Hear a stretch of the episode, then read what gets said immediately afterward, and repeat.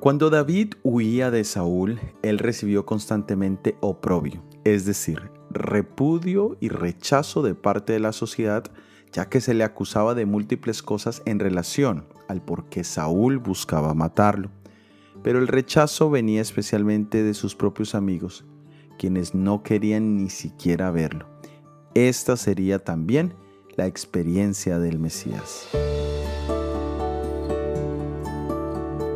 En el Evangelio de San Marcos capítulo 14 versículo 50 nos dice, Entonces todos los discípulos dejándole huyeron. Los amigos más cercanos de Jesús eran sus propios discípulos. Ellos le abandonaron en el momento en que más los necesitaba.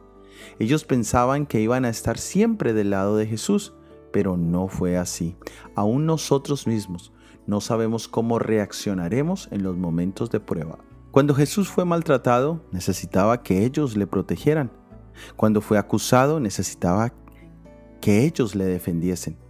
Pero esto nos recuerda que en los momentos donde sentimos que nuestros amigos y familiares nos abandonan, debemos recordar que Jesús también vivió esos momentos. Jesús nos puede entender y Él ha prometido no dejarnos ni abandonarnos hasta su segunda venida. Qué maravilloso Salvador tenemos.